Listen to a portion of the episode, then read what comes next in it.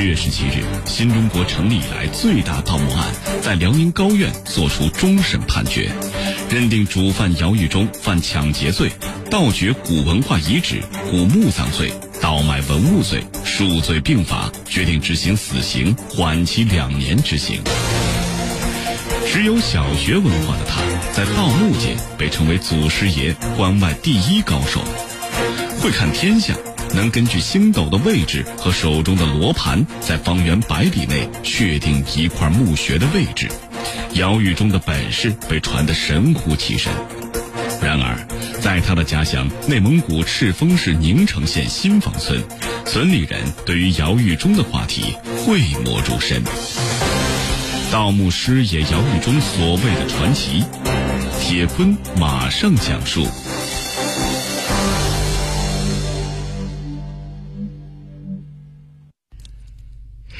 六二年十一月二十五号凌晨三点钟，姚玉忠出生在内蒙古赤峰市宁城县新房村。那个时候，姚家人住在简陋的土房里，家境贫困。姚家总共有七个儿子，一个女儿，姚玉忠排行老三。现在网上有传言说姚玉忠的盗墓技术那是祖传的，但是。很多村民却给出了不同的说法，说姚玉忠的父亲并不懂什么风水和墓葬，姚家人就是地地道道的庄稼人。这祖传的手艺是编织竹筐，编竹筐的手艺在姚家七个男孩子里，姚玉忠他学的是最好的。在姚玉忠的弟弟姚玉飞的记忆当中。这个三哥经常把编好的竹筐骑着自行车到其他村子里来进行贩卖，并且还倒腾过羊绒。那个时候，三哥在村子里属于头脑活络的人。的确，那个时候村里人眼中的这个姚老三特别的机灵，而且与众不同的是，他特别喜欢看书。按照姚玉忠母亲的说法，这个三个儿子从小就想着如何的挣大钱。那个时候编竹筐已经挣不到什么钱了，姚玉忠就去砖窑扛砖头了。姚玉忠的家乡内蒙古赤峰市宁城县新房村，那是五千多年前华夏农业文明的代表，红山文化所在的区域。相传红山原名叫做九女山，说在远古的时候，九个仙女犯了天规，西王母大怒，九仙女。惊慌失措，打翻了胭脂盒，胭脂洒落在这个地方，因此出现了九个红色的山峰。红山文化是距今五六千年前辽河流域出现了一个高度发达的人类文明。文物专家在这个区域发现了距今大约五千五百年前的大型祭坛女神庙基石冢和金字塔式的一些建筑，将中华文明史提前了一千多年。红山文化的埋葬特点，这墓地一般都会选择在高山上。几千年下来，墓室表层土壤经过风化、开垦或者水土流失，导致很多墓葬埋藏的很浅，一般也只有一两米深。和盗墓小说中描写的景象有所不同，红山文化遗址的挖掘本身是比较容易的，一般挖几十厘米就能够挖到文物了，但是。也是有难度的，难度在于如何在荒野当中找到准确的挖掘地点。结婚以后的姚玉忠，他除了种地之外，不再编织箩筐和扛砖头了。也就在这个时候，村民们发现姚玉忠的形象有所变化，他不再像一个农民或者小商贩了，而是戴上了一副金丝边的眼镜。衣着也改成了有艺术气息的中山装或者是长褂，那张国字脸虽然不苟言笑，但是谈吐也比以前文雅多了。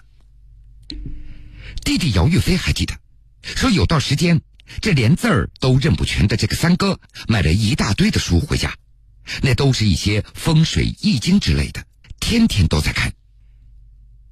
姚玉忠也曾经给家里人简单的提起过。说，如果在一处山脉上，左有青龙，右有白虎，上有靠，下有照，那就是一个典型的风水宝地，也是适合埋葬的地方。但是别人一般找不出来这样的地点究竟在哪里。姚玉忠他自称自己到山上一看就能够找出来。除了改变形象之外，姚玉忠还经常去有名的博物馆和墓葬群实地的考察。考察回来，他养成了一个爬山的爱好，没事儿就到附近的山上来转悠，有的时候这一转就是一天。蜕变之后，这传说中的盗墓祖师爷姚玉忠也就开始了他的盗墓生涯。根据警方的介绍，说每年六月到十月间，庄稼茂密，非常易于隐蔽，这是姚玉忠作案的密集的时间段了。他一般都是白天踩点儿，夜里二十三点到第二天凌晨三点来进行作案，有时候几个小时，有时长达好几天。在盗墓之前，姚玉忠他都会一个人上山一趟进行踩点。一般的盗墓贼到山上能够找到墓穴的位置就已经很不错了，但是姚玉忠可不是这样，他不光能够准确的定位，并且还知道这墓穴里埋的是什么身份的人，是上等阶层还是平民。只要是姚玉忠认准的地儿，他一定要挖到东西才肯罢手。这一次没有挖到，下一次还要过来挖，所以他经常会对同一个地点进行多次的挖掘，他几乎就没有失手过。在这值得一提的是，其他的盗墓团伙有的都使用了很多高科技的工具，比如什么三维立体成像仪、金属探测仪等等，但是姚玉忠却不是。他的工具非常简单，就是一个强光手电筒和渣子。什么是渣子？渣子那是一种自制的工具，由多段钢筋拼接而成的，携带非常方便，也可以现成组装。这个工具要比洛阳铲性能还要高。比如扎进土里，拔出来以后，通过观察这个渣尖的颜色变化，就可以判断这地下是不是有墓葬。有证据显示。姚玉忠团伙并没有什么先进的作案的工具，就是铁锹和一些镐头。不过，比很多人高明的是，姚玉忠他有时会带上一包草籽儿。夏秋草木生长，这是姚玉忠盗墓的最佳时机了。临走的时候，他都会回填盗洞，以免被人发现。有时他就会撒下一把草籽儿，这用不了多久。挖开的土上就能够长出草来了。再到后来，姚玉忠的本事那是越来越大了，跟随他的人也越来越多，手下人都把他称之为“姚爷”。圈内人将姚玉忠的本事也传的是神乎其神，说什么他会看天象，会根据星斗的位置、手中的罗盘，在方圆百里内来确定一块墓穴的位置。在提讯的过程中，姚玉忠曾经对民警说：“你能分清楚男人和女人吗？我鉴别红山文物就像普通人区分男女那样的容易。”甚至姚玉忠他认为，什么关外盗墓第一高手、祖师爷等这样的称号，那都已经低估了自己。用他的话说：“我应该是红山文化第一高手。”三十年的盗墓生涯。姚玉忠不仅发展了同村五个村民作为同伙，并且还将自己的亲弟弟姚玉飞带上了道。姚玉飞也挖掘出几次价格不菲的文物，比如勾云佩、马蹄桶、玉镯等等。二零一五年十二月，姚玉飞团伙已经被法院一审判刑，姚玉飞被判处了无期徒刑。二零一五年，公安部宣布。新中国成立以来最大盗墓案告破了，其涉案价值超过五亿元。无论是单干抓捕人数，还是追缴文物的数量，都创下了新中国成立以来数量最多的记录。十月十七日，新中国成立以来最大盗墓案在辽宁高院作出终审判决，认定主犯姚玉忠犯抢劫罪、盗掘古文化遗址、古墓葬罪、倒卖文物罪，数罪并罚，决定执行死刑，缓期两年执行。会看天象，能根据星斗的位置和手中的罗盘，在方圆百里内确定一块墓穴的位置。姚玉忠的本事被传得神乎其神。然而，在他的家乡，村里人对于姚玉忠的话题讳莫如深。铁坤继续讲述：虽然在盗墓界被人尊称为所谓的祖师爷，但是现实中姚玉忠他并没有攒下什么钱来。